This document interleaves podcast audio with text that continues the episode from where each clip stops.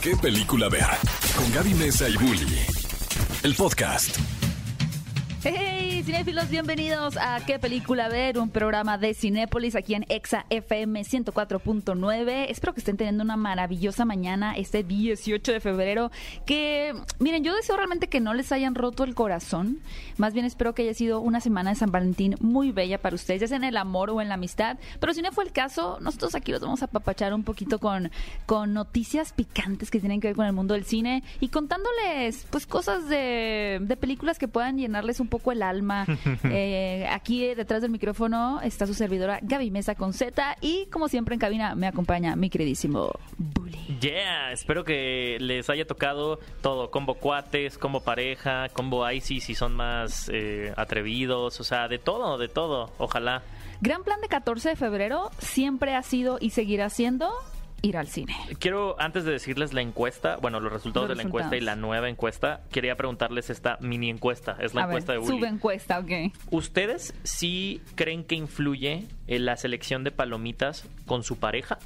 Ajá, por totalmente. Totalmente, Yo no, yo no, yo no tendría una pareja que, sin- que fuera un poco como tú, lo siento. pero que le gusta la revoltura. Por O eso sea podemos que- pedir el combo amigos. o sea, sí, podemos bien. pedir el amigo si ya cada quien le pone lo que quiere, porque eso de que te gusta combinarle la dulce con la Con lo la salado, a mí me gustan sí. las de Doritos con las de caramelo No, no, no, o las de bien. con y yo con, con, por ejemplo, mi novio, o sea, él es de las de Takis y yo soy de o las de Doritos o las de caramelo, entonces ah, ten- hacemos buena mezcla. Yo, natural, mantequilla.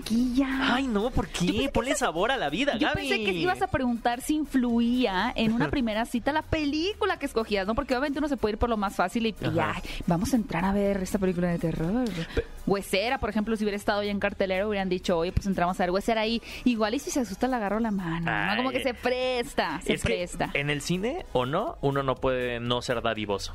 Uno tiene que, Uno es que dar dadivoso. ahí. Entonces, por eso, déjenme les digo que les tengo una noticia increíble. Porque, ¿qué creen? Ya se pueden unir totalmente gratis a Club Cinépolis desde la app de Cinépolis y tener muchos beneficios. Ya no O sea, tengo que pagar por ser el Club Cinépolis. Mira, se pueden olvidar de la tarjeta física, ahora todo es digital y pueden ver desde la app en su celular todas sus compras, sus visitas y su saldo. Y van a poder tener al alcance de su teléfono promos exclusivas para que le inviten al querer que, Que su IC, que su con todo, uno, que su dos ok. por uno, que su combo pareja, ahora con un mayor control de su información y con muchísima más seguridad para que no salga eso de que me robaron la tarjeta y ya se gastaron todos mis puntos. Así que, amigos, ¿qué esperan? Digitalícense y afíliense, ¿sabes qué? Totalmente gratis. Totalmente gratis, qué belleza. Oigan, y ahorita que estamos hablando de, del Día del Amor y la Amistad, ya, ya pasó, ¿verdad? Ya vamos a irnos al Día del, del no amor y la amistad. Para mí ya es Halloween, para ya, mí ya es época de al Halloween. Vamos a, vamos a transportarnos ya hacia en un túnel de, Bueno, de las festividades. Si salen el mismo número de películas de terror este año, ya es Halloween. Ya es Halloween. Está muy de moda el terror, amigos. Se agarren, se vienen películas muy buenas. Pero la semana pasada, que todavía estábamos muy románticos, ¿no? Que Cupido todavía invadía nuestros hogares, les lanzamos la encuesta de la semana a través de Twitter. Síganos en Twitter, por cierto, arroba Cinepolis y arroba ExaFM. Yeah. Donde les preguntábamos que queríamos saber cuál de las siguientes películas románticas era su favorita. Hay muchas películas románticas. Uy. Digo, el género, la comedia romántica ha sido uno de los más importantes y ha lanzado a figuras muy grandes como Julia Roberts, o sea, con, con Mujer Bonita, George Lindsay Clooney. Lohan, George Clooney, Hugh Grant, ¿no? Como que han sido figuras que... Jennifer Cameron Aniston. Díaz, Drew Barrymore, ¿no? Como que estas figuras de, de comedias románticas que han sido súper, súper, súper populares.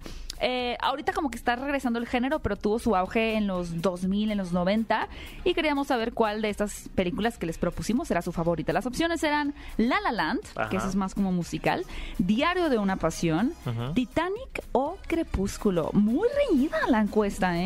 Votaron por diferentes ¿Tú opciones. por cuál votaste? Yo voté por eh, La La Land. No, mentira. Yo voté por mi queridísimo vampiro brillante y mi, Ay, Crepúsculo, mi es que damisela cómo en no. apuros, Kristen Stewart. ¿Cómo no? No sé por qué ahorita que lo decías pensé en que habías dicho comedias románticas y yo no, no, no, o sea, películas románticas. Sí, no, no, porque sí dije, pero lo dije mal. Tuvimos otros comentarios, ¿no? En Twitter hubo gente que no estuvo, dijo, no, no, no, es que se olvidaron de poner Your Name, es muy buena Your, Your Name, la película japonesa Ajá. ajá, de anime Love, japonés. Love Simon. Love Simon. Y yo quería proponer, yo puse, comenté, yo no voté, yo comenté la de las abejas de Macaulay Culkin, la que le pican Ay, y mi se primer beso. Sí, sí. Mira, pero Spoiler alert, como 25 años lamentablemente, después. lamentablemente esa película Las abejas, y no me dejarán mentir, así como Así como el tiburón fue para la película Spielberg, las abejas fueron para mi primer beso. Pobres abejas, no las maten, o sea, igual y si es así como que, ah, ya te podía déjame refresco.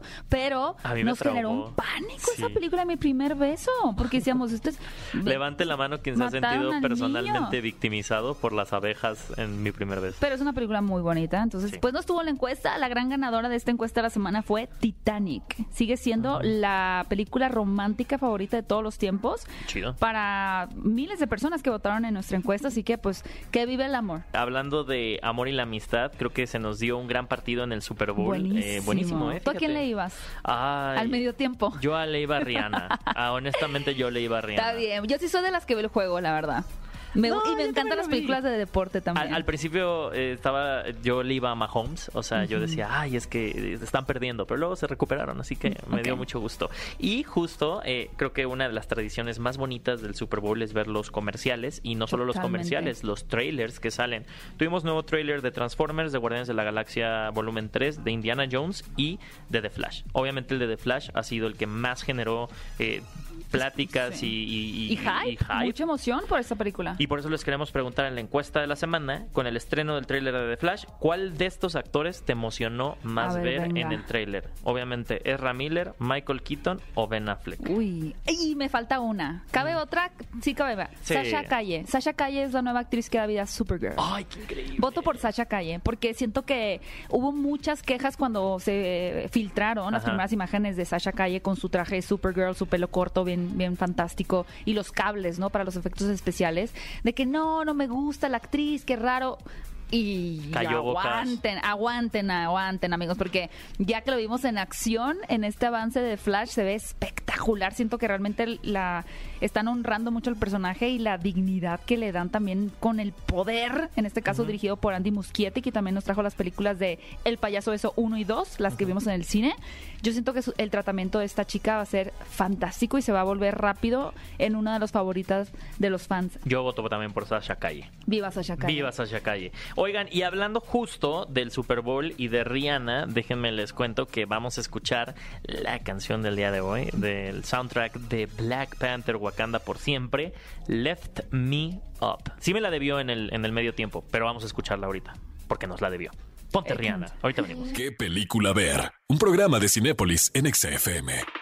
Y amigos, estamos de vuelta en qué película ver este programa de Cinépolis en donde les traemos no solamente los estrenos que llegan a la cartelera, que vaya, hay muchos, pero también las noticias. Y lamentablemente tenemos que empezar con una noticia que nos duele completamente en el corazón, porque la ex esposa de Bruce Willis, Demi Moore, compartió en redes sociales que pues la afasia del actor ha avanzado y ahora ya tiene un diagnóstico específico que es demencia frontotemporal. Ok.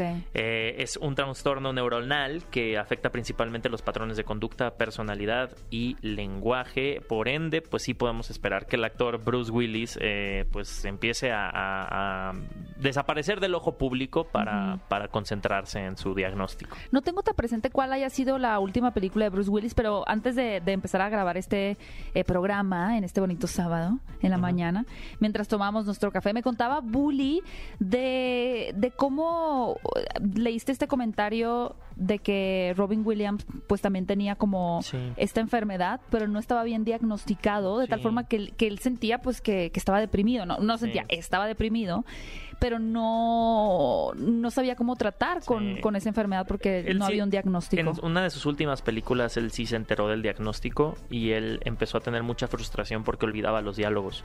Entonces hay, un, hay una plática con una de sus maquillistas en esa, una de sus últimas películas en donde decían que él en el tráiler lloraba.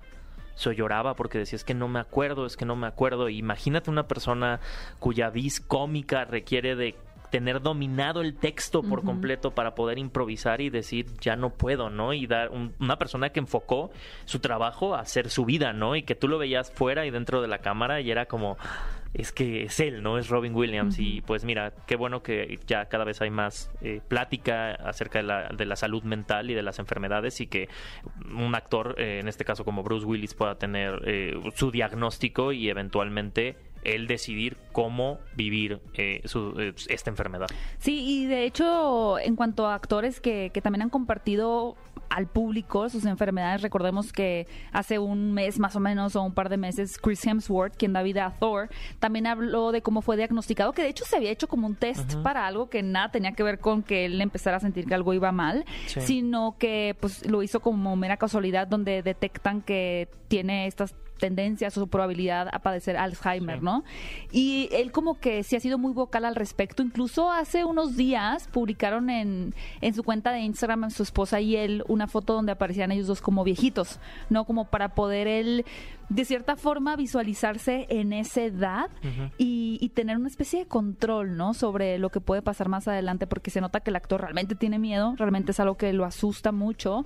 Y también se había hablado un poquito de cómo pensaba retirarse temporalmente de la actuación, pues para finalmente poder dedicar más tiempo a su familia, ¿no? Claro. Cuando te llega una noticia así, me imagino que, que realmente empiezas a revalorar o a revaluar tus prioridades. Y a pesar de que, que para, por ejemplo, Bruce Willis, Robin Williams, o en este caso Chris Hemsworth, la actuación sea uno de los pilares más grandes de su vida y su existir, pues cuando puedes tener la decisión de cómo quieres invertir tu tiempo, pues tu familia eh, suele ser una de esas, ¿no? Y digo, también eh, este Anthony Hopkins, ¿no? Que también justo está lidiando con su diagnóstico.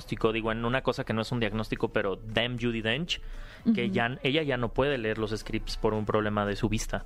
Entonces le tienen que leer todo script de película en la que esté, le- todo el guion se lo tienen que leer para que se aprenda las líneas. O sea, pues al final creo que es parte de la vida, es el proceso, ¿no? Y, y a veces sí enfocarnos en decir, bueno, voy a hacer menos proyectos y voy a enfocarme en, en mi familia, es, es una decisión que se valora. Y de hecho, justo hubo una noticia esta semana sobre Steven Spielberg, Ajá, que justo. rechazó dirigir Harry Potter, ¿no? Y uno pensaría, ay.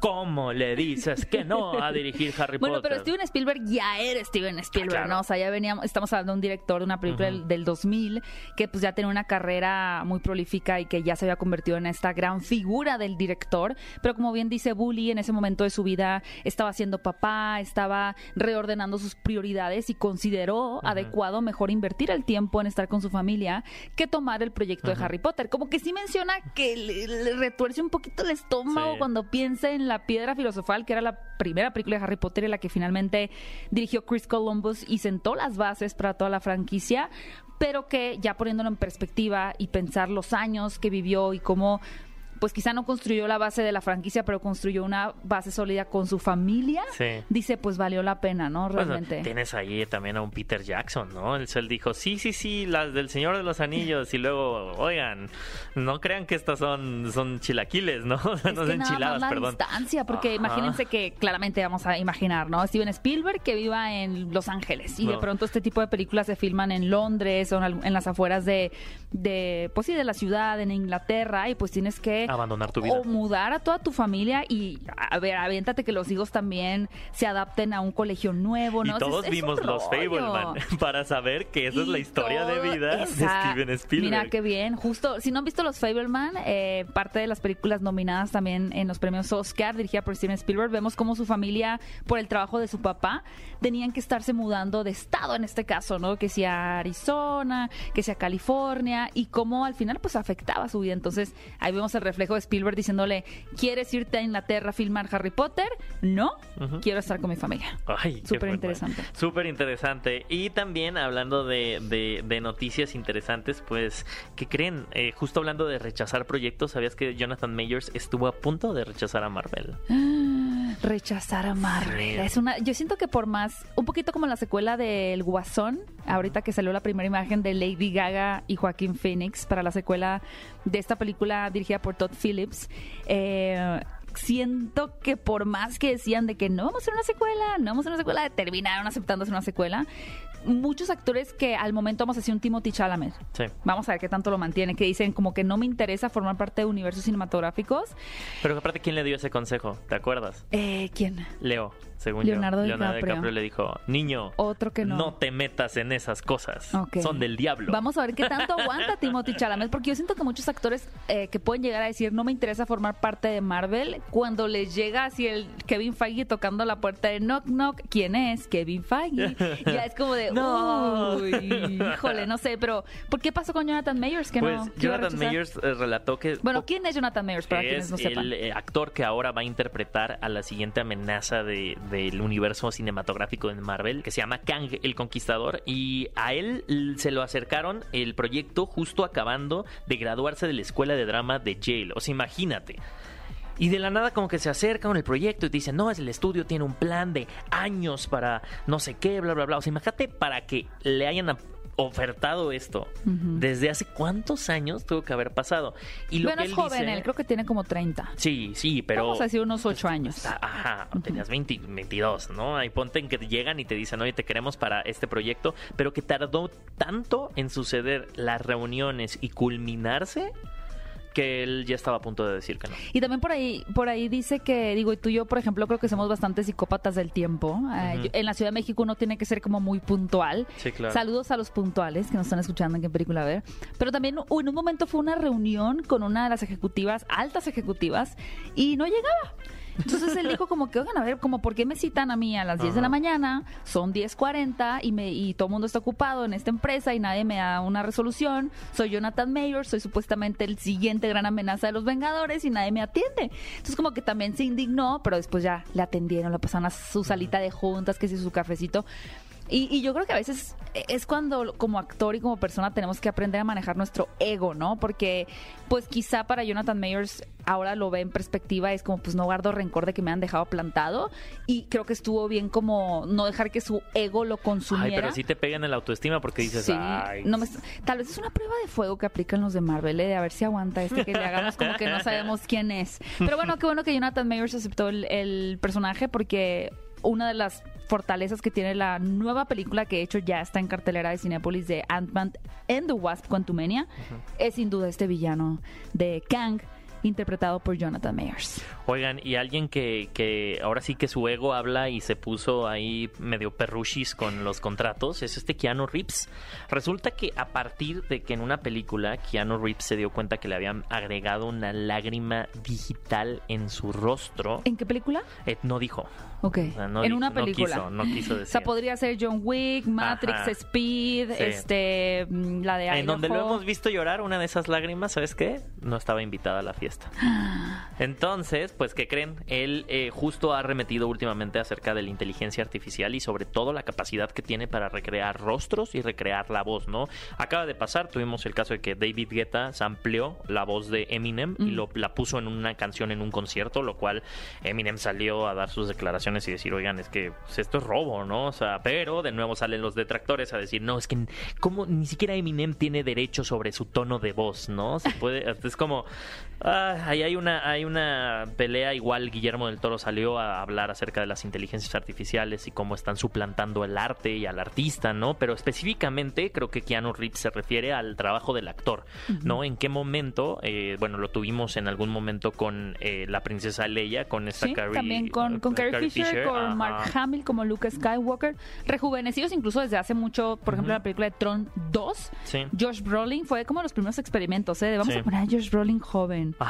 Porque pues ya no estaba joven. O el- la tecnología que usaron en Iron Man, en no me acuerdo cuál de las de Iron Man, eh, Ah, para sí. rejuvenecer a Robert Downey Jr. Y también en Terminator con Arnold Schwarzenegger. En la última Dark Ajá. Fate con Linda Hamilton, recordemos que aparece Arnold también como más, más joven en un momento. No toda la película, pero en un momento. Y justo se tocó un tema hablando de Bruce Willis, o sea, él fue víctima de esta tecnología cuando recrearon un gemelo digital de él para una para un comercial de una operadora de telefonía móvil que se emitió en Rusia. No tenían el derecho para, De para poner a Bruce. Willis y su, su ahora sí que sus representantes salieron a decir, oigan, es que esto es ilegal. ¿No? Entonces creo que apenas estamos entrando en este, en este Mm. Tema de las inteligencias artificiales, a dónde nos van a llevar con los artistas va a ser un punto muy importante, pero pues Sí. claramente aquí les estaremos trayendo como toda el la comercial de. Audrey Hepburn también que se rehizo completamente, pues Audrey Hepburn falleció no sé hace cuánto, o sea, Ujú. 40 años. Y como dato curioso, y si quieren ir a buscarlo en YouTube, porque a mí me apareció, alguien con esta tecnología que se llama Deep Fake, que ya tiene un buen rato pues ahí en tendencia, tienen por un lado eh, la actuación del guasón de, de Heath Ledger con maquillaje, que es la que pueden ver en la película de The Dark Knight. Sí. Y del lado derecho con la tecnología, la inteligencia artificial le quita el maquillaje y ves como si hubiera visto si Heath Ledger no No hubiera, hubiera tenido el maquillaje. maquillaje. Ay, qué fuerte. Yo, yo bajé a leer los comentarios porque pensé que la gente se iba a quejar como de esto no honra la memoria del actor, dejen el personaje como es, pero no, la No, gente ay, estaba qué muy increíble. contenta. sí. Hay un deepfake también eh, de Volver al Futuro, donde los protagonistas eh, son, Ah, son Tom Holland y- y Robert Downey Jr. Así es cierto. Y tú lo ves y, y hay un punto en el que dices, o sea, hay unas cosas que se ven medio chafas, pero hay otras donde dices, este sistema apenas está aprendiendo a hacerlo. O sea, cada vez que este sistema lo haga, lo va a hacer mejor que la Claro. vez anterior, ¿no? Y te pones a pensar entonces en qué momento vamos a tener eh, protagonistas de películas que no existen, ¿no? O sea, creo que eso es súper fuerte. Y justo hablando de eso, pues tienes el otro contraste en donde eh, Ki Hugh Kwan, que salió en la película de todo en todas partes al mismo tiempo, Ajá, a pesar de haber salido en la además. película, a pesar de estar nominado al Oscar, salió a decir en Stephen Colbert que no encuentra trabajo, o sea, que no lo han vuelto a llamar para más películas, que le está costando mucho trabajo encontrar chamba. Entonces,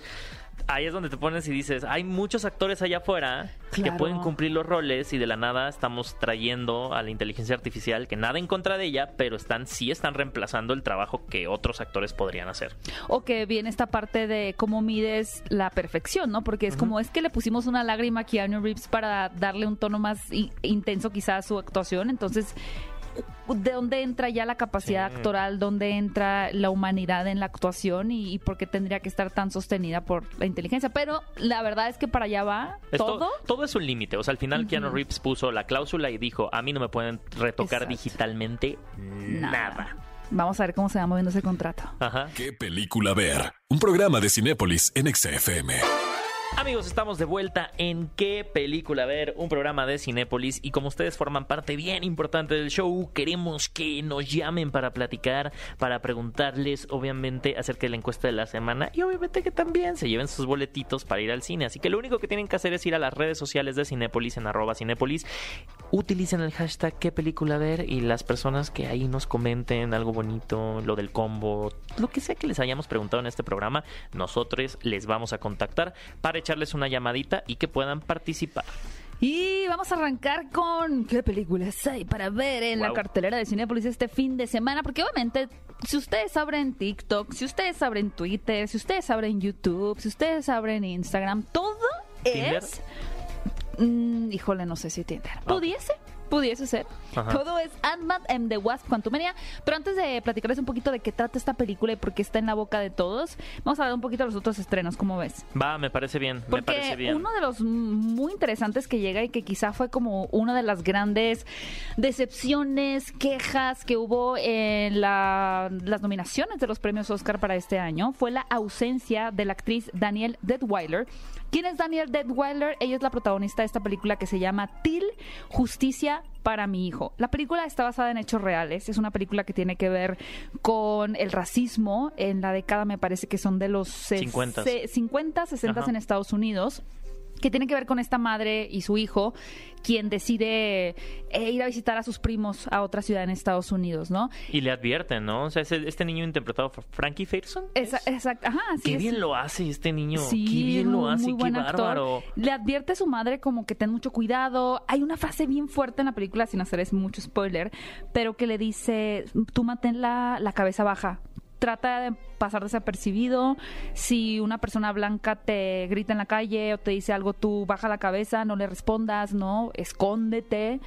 Ella tiene mucho miedo, pero al final pues el niño está muy emocionado, es un viaje que va a hacer con sus primos, es un niño como de 14 años.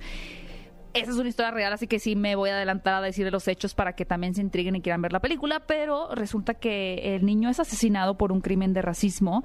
Y lo que volvió tan icónica a esta historia y por la cual se lleva al cine es porque el momento en el que invitan a la madre a identificar el cuerpo del hijo, el cuerpo está en un, en un estado Mutilación. brutal, horrible. ¿no? Es, está descompuesto porque lo hallaron en el río, está completamente hinchado, está golpeado y, y ella tiene un, un impacto tan grande que dice, es que esto no me lo puedo quedar yo. Y decide exponerlo a través de una imagen en periódico, en revistas y eso llama la atención de todo Estados Unidos, Sí, ¿no? claro. Entonces, eh, Emmett Till es el nombre del niño y aquí la madre pues realmente tiene que pasar por un proceso emocional durísimo, por lo cual la actuación de Daniel Detweiler es muy buena. Es escalofriante verla realmente sufriendo Como por su para una nominación al Oscar, ¿no? como para una nominación al Oscar, que es de las dos grandes ausencias que tuvimos junto con la de Viola Davis por la película de Woman King, ¿no? De Mujer Rey, que además la directora de Mujer Rey no se quedó callada. Claro. Dijo que hizo una carta, ¿no? De querida academia. academia, ¿por qué? O a sea, quien corresponda. Su falta de nominación y su falta de, de consideración para mi película sigue hablando de este racismo como sistemático, Ajá, ¿no? Y- claro. Y, además teniendo una película también que habla sobre el racismo. Sí. Es- No, no pues le es está diciendo como de que la vean a ella y digan, no la vamos a nominar a ella. No, habla de un sistema que existe Sí, detrás de Hollywood. todavía. Es que por más que se hagan movimientos como el Black Lives Matter o como el Me Too y, y Oscar So White, ¿no? Que fue este Sí. movimiento como el 2017 que decía que los Oscars eran muy blancos. Pues otra vez lo estamos viendo, ¿no?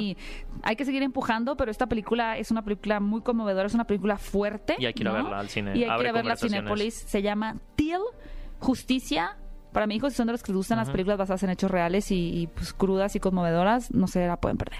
Y también hay para todos los géneros, para todos los gustos. Y ya llega Kaguya Sama, Love is War, la película.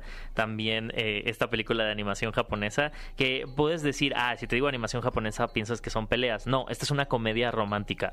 Literal, las, se las cuento rapidísimo. Es de dos estudiantes que son los líderes del consejo estudiantil, que son un par de babosos que literalmente lo ven todo tan analíticamente que no se pueden decir el uno al otro que se gustan. Entonces empiezan como en una competencia de inteligencia para ver pues, pues, quién se friega al otro, ¿no? O sea, pero, ay, me gusta, pues lo voy a poner en aprietos por esto, esto, es, pero son muy listos. Entonces todas las cosas que Es se hacen el uno al otro es un amor hiperintelectual. Les adelanto, la primera temporada se dan su primer beso, pero en esto vamos a tener el especial de Navidad en donde vamos a ver cómo esa relación va avanzando y forma parte de la trama. Entonces, esta película también es una serie. Sí, va Ok. apenas una temporada. Esta es la primera película que tiene y ha sido un fenómeno en Japón al ser una comedia romántica. Que eso es muy común en, en Japón, ¿no? Para quienes siguen el anime lo, lo saben perfectamente, pero incluso muy pronto tendremos también una Demon película Slayer Demon Slayer, Tour. Ajá. que, que eso es bien interesante porque muchas veces si es el caso de esta película, no importa si ustedes no conocían la serie, si no le siguen el hilo, si van en la cuarta temporada, porque lo que lo hacen los japoneses es bien interesante, ¿no? Que, que es construir una película que se pueda sostener sola Sí. sin la necesidad de que hayas visto la serie. No, y aquí les van a dar todo el contexto, así que no se pierdan Kaguya-sama, Love is War. Y otra que también llega eh, de terror es Pearl. Esta es De la las que te precuela. gustan, Bully. Sí, fíjate que a mí X, que fue la primera película que salió, salió el año pasado, de eh, salía eh, Jenna Coleman. Jenna Ortega. Jenna Ortega, perdón. Jenna Ortega, salía este Kid Cudi. Y Mia Goth. Y Mia Goth. Mia Goth tiene nombre como de... O sea, como que uno dice su nombre y se siente como que sabe mucho de cine, ¿no? Goth, Está Mia protagonizada por Mia Goth. Y todos ¿Quién es Mia sabemos Goth? que Mia pues Goth ella. era la, la villana en la película, ¿no? En este caso era la... Sí, era la viejita, ¿no? Era... Y, y- y no sabemos mucho acerca de esta mujer, que lo único que sabemos es que en la película de X, pues se echa a todos. Sí, amigos, ¿No? sí. Bueno, vean la Viejita película para que vean qué pasa. Pero ahora, esta que es Pearl, es la precuela, es la historia. ¿Cómo llegó esa viejita a convertirse en una viejita desgraciada, Ajá, básicamente? ¿Qué ajá. tuvo que pasar en la vida de ella, de joven, para que se convirtiera en una persona despiadada? Ahora, la estrategia que está siguiendo eh, Ty Ty West. West, que es el director, es súper interesante porque está construyendo una trilogía. La tercera película se llama Maxine y de hecho ya la anuncian al final de esta película de Pearl. Y, y es justo como crear una, una historia que vamos una tras otra tras otra, ¿no? Porque a veces vemos Sí. una película y la secuela tarda en llegar, digo, hablemos de Blade Runner, que tardó como 25 años en llegar, o Top Gun, que Sí. tardó como 40 años en llegar. O Tron, Aquí, como 50 cada llegar. nos las dan. O Avatar. Sí. Hay secuelas que tardan Mary Poppins ah, décadas en llegar. Sin embargo, aquí ellos dijeron, queremos una trilogía, vamos a lanzar eh, junto con la productora A24, que es conocida por tener como que estas historias de terror con un tinte como más intelectual. Vamos a lanzar la primera y vámonos rápido con la segunda y vámonos con la tercera. Entonces, ustedes no le quieren perder el hilo a esta historia macabra que tiene sus tintes también como... eh, Bueno, la primera película tiene que ver con la filmación de una película y porno. X está en Cinepolis Click, por si la quieren ver. ¿O no? Sí. Sí, La en ver. Click. Y bueno, vayan a ver al cine esta película de Pearl para que vean esta precuela de O X. sea, X. X. ajá. No se confundan. Primero fue X y ahorita es Pearl y luego va a ser Maxim. Luego va a ser Ah, Maxim. Oigan, y también pues el estreno Pues titular. ahora sí. Ahora sí. Hablando de eh, secuelas. llega ya, ahora sí, la tercera parte de Ant-Man and the Wasp, que ahora se llama Quantum Manía. ¿Cuánto venía? Y que precisamente nos da el inicio de la fase 5 del universo cinematográfico de Marvel. Eh, un- una fase, viene de la fase 4, que fue una combinación entre películas y shows de televisión. Obviamente movida por la pandemia, hubo muchas que se tuvieron que mover al streaming, otras que sí Como estrenaron en el cine. Eh, y creo que ahora ya es- tienen como las puertas abiertas para sorprendernos. Eh, eh, al parecer hay muchas sorpresas porque por primera vez se nos está presentando ya de forma formal De forma formal, es correcto, es al correcto. villano que en este caso es Kang el destructor interpretado por como lo dijimos hace rato Jonathan Majors quien casi rechaza el papel pero que no va a ser solo un papel al parecer que son muchos, muchos papeles Kangs, porque al parecer este hombre que es la amenaza del reino cuántico tiene la capacidad de existir en varias líneas del tiempo, así que no solamente nos tenemos que preparar para un gran villano, pueden ser ¿Cómo hasta le van a hacer? Realmente villanos. Kevin Feige se está rompiendo la cabeza, pero precisamente lo que abrió Spider-Man No Way Home fue esta cuestión es- del multiverso, ¿no? Donde vimos de regreso a Andrew Garfield en su versión de Spider-Man, a Tobey Maguire en su versión de Spider-Man y también a los villanos. Y desde ahí ya como audiencia nos fueron enseñando, mostrando o educándonos a que lo que seguía para este universo cinematográfico de Marvel tenía que ver con las líneas multiversales, ¿no? Eh, creo que es un tema que nos fascina a nosotros como seres humanos, el tema de si podemos viajar al pasado, si podemos viajar al futuro o si existimos en este mismo momento en otros universos alternos, ¿no? Entonces lo que tenemos aquí, pues como dice eh, Bully, es la presentación del villano, que es un villano multiversal y al mismo tiempo, por lo menos yo hablo por mí, pero Ant-Man es una de mis películas favoritas, la primera película en 2015. Siempre me ha gustado mucho ver este personaje porque creo que Paul Rudd tiene mucho carisma. Claro. Es un actor que, eh, así como dicen que Robert Downey Jr. era Iron Man, para mí Paul Rudd es Ant-Man, ¿no? Como que es este ritmo que maneja el actor, su carisma, pero al mismo tiempo, cómo le compras la fuerza que tiene el personaje. Me parece, me parece fascinante. Y lo, como bien dices, tenemos ahora un viaje al reino cuántico que ya pudimos ver también en la película pasada, de donde rescataron a Michelle y Pfeiffer. desde Avengers Endgame, Y ¿no? Que la rata salvó a Scott muy, Lang. muy, mucha, muy raro Muy eso de la conveniente. rata, muy ¿Quién es la rata? conveniente. Ya díganos. No sabemos todavía. Eh, ¿Por quién? Interpretada Es como Kate Blanchett, que fue la voz del Weaver. mono en Pinocho. Ajá. Sí, Sigourney Weaver seguramente dio la voz. A la rata. si alguien bien espectacular, ¿no? Pero ya pueden ver ustedes esta película. Obviamente está en todos los formatos en Cinépolis, en IMAX, en 3D, en 2D. La pueden ver en Cinépolis VIP, como ustedes prefieran, para que vean el arranque de la fase 5, que pues planea tener un embrollo multiversal. Y pues ahora sí que hay que verla para entender. Yo siento que en unos 20 años nos vamos a convertir en esas personas que les digamos a los niños de yo estuve en la fase 1 de Marvel. No, como o sea, en la fase 15. Yo creo que en 25 años vamos a estar. Ya se va a reestrenar Ant-Man and the Wasp, Quantum Manía, así como Titanic. Reestrenar ok. es el reestreno. Un reestreno 25 ya años masterizado. Oigan, y hablando de reestrenos, todavía sigue en cartelera Titanic, no se la pierdan. En 3D, en este formato maravilloso. Ustedes que votaron que era su película de amor Ahí favorita, a ver si es cierto. Sí, o sea, porque además, miren, Titanic ya decir la historia creo que está sobrado. Lo importante es decir que si ustedes no la vieron en el cine hace 25 años, esta es la mejor manera de poder vivir esta experiencia. Dicho por gente que no la ha visto en redes sociales, os están diciendo que está extraordinaria. Y también... Y es la última semana, amigos, ¿eh? Es la última Atención, semana. a poner a prueba su devoción por Titanic, que si ponen todavía My. Heart Will Go On ahí de ay, cuando están en tragedia. Pero es que esa canción Vayan a ver la película. Es ahora. O a ver, es la primera vez que se reestrena Sí. en ¿Qué este van a esperar? formato ¿50 años? 4K, 50 años. 3D. Van a Ya van a estar como Rose Pasitas. viejita. Sí. Rose viejita. Han pasado 84 años. Sí, vayan Sí. a verla ahora que pueden hacerlo. Oigan, y también está el ciclo de nominadas que incluye La ballena de Darren Aronofsky, eh, esta película que le gana la nominación a Brendan Fraser por papel protagónico, así que no se la pueden perder. Ha dado mucho de qué hablar, ha abierto la conversación, pero también películas como Afterson, viene O sea, estén al pendientes en las redes sociales de Cinépolis del ciclo de nominadas, porque todas regresan y este año los Óscares se van a poner buenísimos y también de una vez les vamos diciendo, va a haber sorpresas aquí en el programa, así que estén Mm. atentos porque se viene algo grande. Como se viene la fase 5, como viene Kang el Conquistador, viene algo a este programa que va a cambiarlo todo. Todavía Qué no les podemos decir nada. ¿Qué tal, eh? Muy bien. Pero bueno, para bajar el nervio vamos a escuchar un poco de música y al regresar vamos a platicar con aquellas personas que se pusieron en contacto con nosotros. Recuerden que pueden escribirnos en nuestra cuenta de Twitter, arroba cinepolis, arroba XFM, diciéndonos que quieren participar para llevarse boletos, en este caso cuádruples, pero también dobles. Cada semana estamos poniéndolos a prueba, así que pues ahí contáctenos, escríbanos para tenerlos en cuenta. ¿Qué película ver? Un programa de Cinépolis en XFM. Es la hora cinéfila de qué película. A ver, porque vamos a poner a prueba qué tanto saben realmente nuestros cinéfilos que nos escuchan en esta dinámica que se llama Adivina el tráiler. Y no el tráiler del camión, porque No, aquí le podrían no. poner... pe, pe. No, no es el tráiler, es el, El tráiler de la avance película. cinematográfico. Y eh, por eso tenemos a dos concursantes. Hola, hola, ¿quién tenemos por ahí? A José. Hola, José. José. Hola, ¿qué tal? Me llamo Oliver. Hola, Ah, espera, José y Oliver. José Entonces y tenemos a. José y a Oliver. A ver, José habla. José. Soy yo. Ahí está. Ahora Oliver habla. Hola, Ahí está, ya, ya diferencié sus tonos de voz. A ver, ya por nada más los tonos de voz, ¿quién es tu gallo para ganar? ¿Es cierto? No, no, No, no es cierto, no voy a tomar tienen- favoritismos. Oigan, muchas gracias por, por conectarse para platicar con nosotros, eh, para jugar con nosotros más bien, aquí en qué película ver.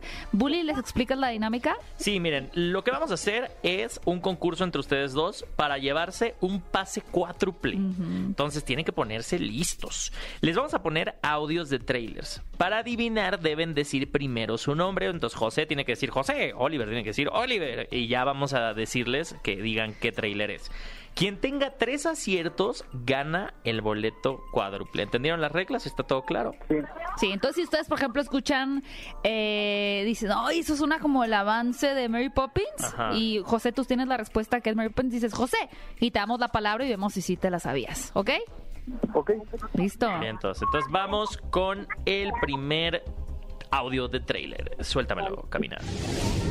No sé si sepas quién soy, pero voy a gobernar el mundo. Pero tengo un problema. Hay un humano, tiene un bigote, igual que... Oliver, Ah, vas, Oliver. ¿es la de María Bros? Sí, muy bien. Oliver el se bigote lleva lo delató. Un punto. Muy bien, muy bien, eso. Bueno, ya, ya calentaron motores, ya, ya calentaron motores. Vamos a ir con el segundo tráiler que suena así. Tus días de luchar por el supuesto bien común ya se acabaron. Esta es nuestra oportunidad de controlar la verdad, los conceptos del bien y el mal para todos en los próximos siglos. Qué Luchas por difícil. salvar Está difícil, está que no difícil. existe ni. Vamos con la siguiente mejor. Está muy difícil, es que tal vez nos faltó ahí la tonadita de Tan, tan, tan, tan, tan. tan, Tan, tan, tan. tan, tan. Pero vamos a ir con la siguiente porque la tenemos muy difíciles. Ok, prepárense José y Oliver para esta La siguiente. Ok, ok.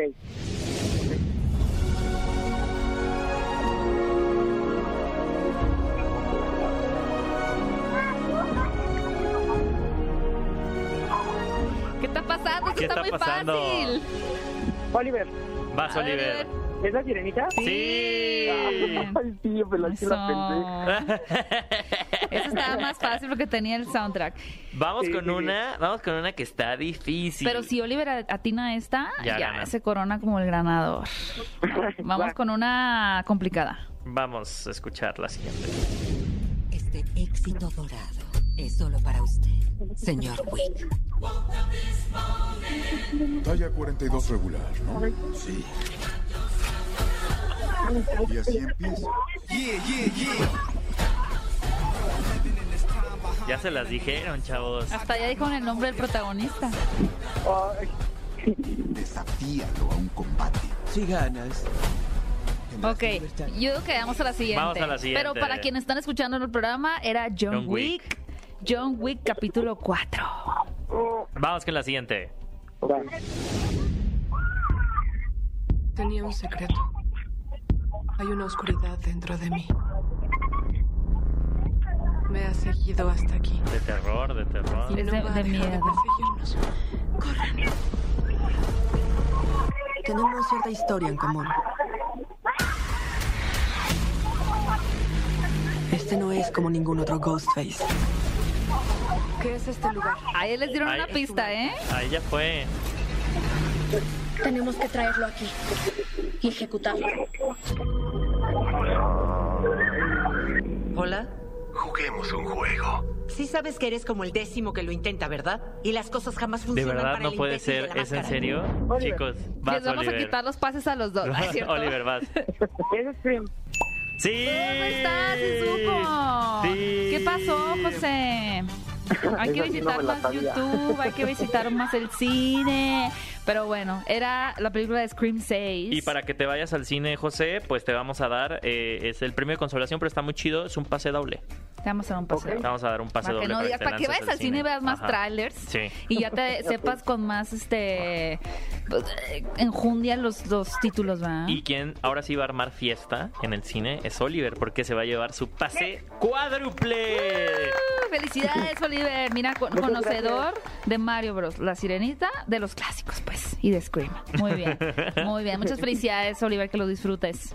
Muchísimas gracias. Y muchas gracias por marcar y estamos escuchándonos en qué película ver. ¿Qué película ver? Un programa de Cinépolis en Exa FM. Y esto fue qué película ver, este programa de Cinépolis. Espero que lo hayan disfrutado, que se hayan quedado para todo el chismecito. Recuerden que esta conversación no se acaba aquí. Cada miércoles tenemos un nuevo episodio de nuestro podcast en donde desentrañamos, guiqueamos absolutamente todo lo que nos Debatimos. encanta del cine. Ponemos a prueba a nuestros invitados. Sí, está bueno. Nos ponemos ¿eh? nerviosos a veces, Eh, siento. también ahí vienen sorpresas. O nos ponen nerviosos a nosotros. Yo creo que lo mejor que podrían hacer ustedes es buscarnos en las redes, buscar el podcast de qué película ver en Spotify o en Apple Podcast y darle seguir. No, y ponerle la es una campanita. gran idea que pudieran hacer, les recomiendo. No, no les recomiendo. Van a ir a hacerlo. Van. Ah, es una orden. Es una orden. Ok. Tú en- dando órdenes como el soldado del invierno, ¿no? Vagón, caja. Bueno, vaya- vayan a hacer eso y también les recuerdo que pueden seguir a Cinepolis en todas sus redes sociales, en TikTok, en Instagram, en Twitter, en Facebook. Está presente en todas las plataformas para que no se pierdan ninguna noticia y también para que no se pierdan pues, los estrenos en cartelera, promociones y mucho más. Mi querido Bully, ¿cómo pueden seguirte en tus redes sociales? Arroba Héctor Trejo, a ti Gaby. A mí me pueden seguir como arroba Gaby Mesa 8. No dejen de escuchar nuestro podcast de qué película ver y por lo pronto nos escuchamos el próximo sábado en este programa en vivo. ¿Qué película ver? 10 de la mañana todos los sábados por Exa FM 104.9. Esto fue qué película ver, un programa de Cinepolis. Nos escuchamos el próximo sábado. Ve a Cinépolis y utiliza el hashtag qué película ver. Escúchanos en vivo todos los sábados a las 10 de la mañana en Exa FM 104.9.